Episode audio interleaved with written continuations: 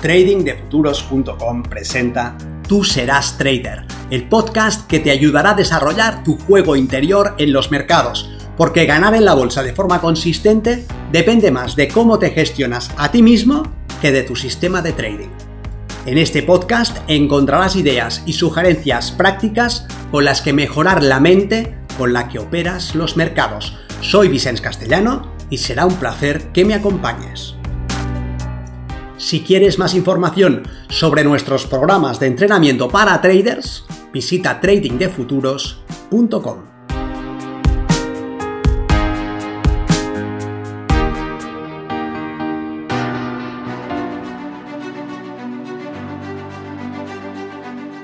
El camino necesario.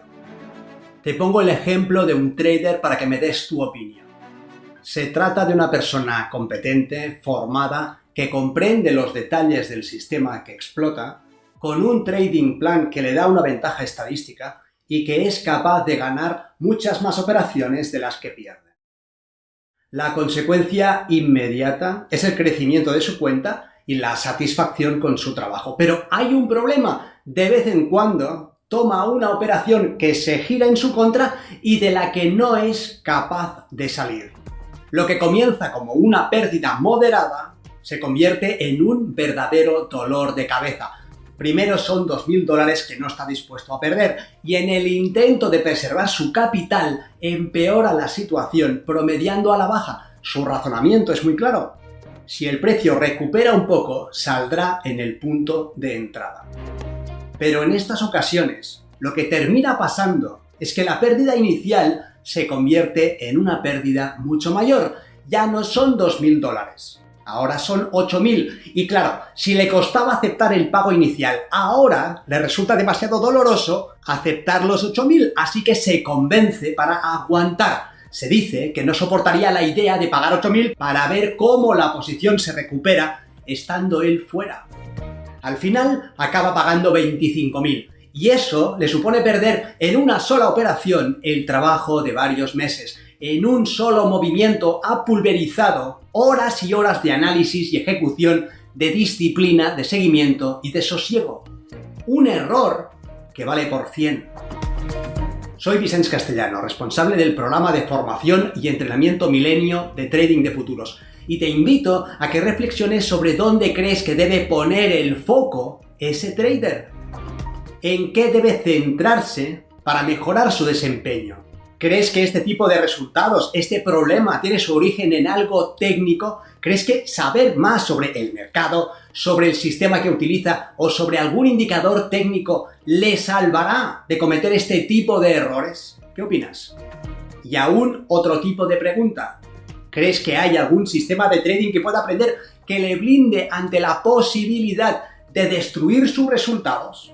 ¿Hay algún conocimiento técnico que evite que cometa estos errores? ¿Hay algún indicador que le obligue a salir con la pérdida más pequeña y le libre de la mordida? Más preguntas para ti. ¿Crees que alguien está exento de pasar por esta situación? Mientras esté en tus manos cometer este tipo de torpezas, estarás jugando con dinamita. Tal vez te digas que a ti no te pasaría, que es algo que tú nunca harías, pero en ese caso, harás bien en recordar que el tú que está aquí pensando no es necesariamente la configuración del tú que estará ahí operando.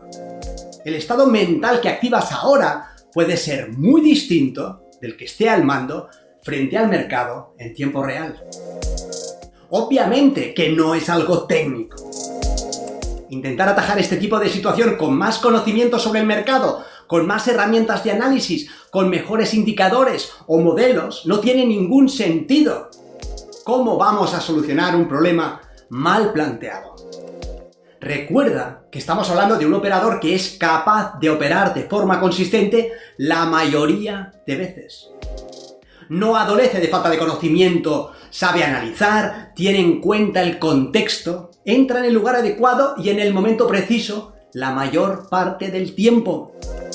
Pero luego hay esos escenarios puntuales, esos momentos con los que se hace regresar a la casilla de salida. Insisto, ¿dónde debe poner el foco de atención? ¿qué le sugerirías tú que hiciera? Lo que debería estar claro es que aprender más sobre entradas, sobre sistemas y sobre indicadores no cambiará nada sustancial. Entonces, ¿qué debería hacer? ¿Hay algún sistema que le blinde ante la posibilidad de autodestruirse? ¿Existe este tipo de seguro? Decía Milan Kundera que el vértigo a las alturas es el mecanismo que tiene nuestro cuerpo para mantenernos alejados del peligro ante la posibilidad de saltar al vacío. No es que podamos caer desde lo alto de un edificio, es que podemos tirarnos al vacío, impulsados por una fuerza subconsciente. Insisto, podemos comprar un seguro de riesgo de autodestrucción. ¿Hay alguna manera a través de la cual un operador autónomo y técnicamente competente quede libre de la posibilidad de cometer un suicidio financiero y de pulverizar sus ganancias? ¿Qué debe hacer este trader para minimizar el riesgo? ¿Es un trabajo externo sobre el mercado, las entradas y las velas de confirmación? ¿O es un trabajo interno sobre las historias personales que se cuenta, sobre sus sesgos cognitivos y sobre las emociones que le embargan. Es un trabajo interno.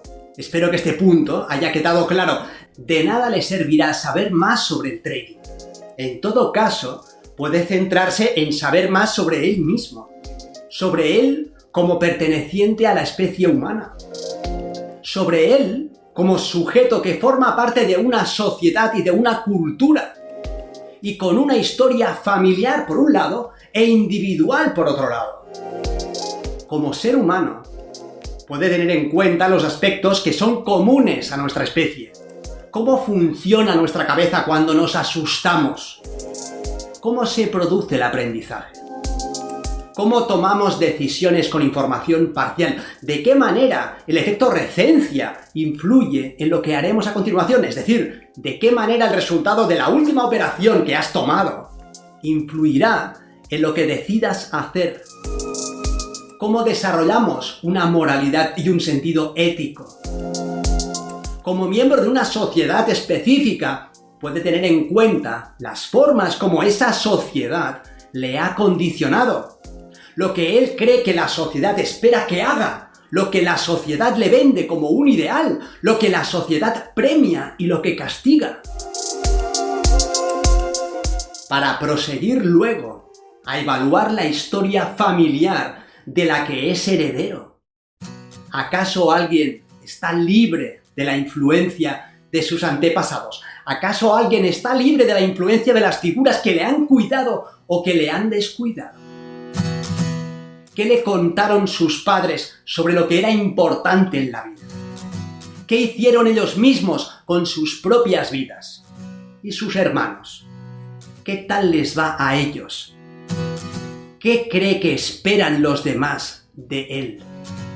Y finalmente, puede tener en cuenta su historia individual, lo que cree haber vivido, los cuentos y anhelos de terceros que ha comprado y que no está reevaluando de forma consciente, los sueños frustrados, las limitaciones autoimpuestas, sus conclusiones sobre lo que merece, sobre lo que le es dado conseguir, sobre el tipo de persona que cree ser, sobre lo que es justo y lo que es injusto, sobre lo que debería suceder.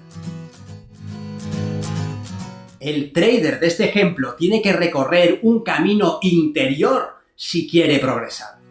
Un camino individual que no consiste en aprender a analizar un gráfico, sino en aprender a analizarse a sí mismo, que no gira alrededor de un indicador técnico, sino de su capacidad de autoobservarse, de comprenderse, de hacer las paces con sus demonios. No hay atajos, Puede entretenerse mirando gráficos de segundos y jugando con nuevos modelos, pero antes o después tiene que ordenar su casa. Nadie lo hará por él, nadie puede hacerlo por él. Nos vemos en el mercado. Si quieres mejorar tus resultados como operador, considera seriamente aprender el sistema milenio y entrenarte con nosotros en tradingdefuturos.com.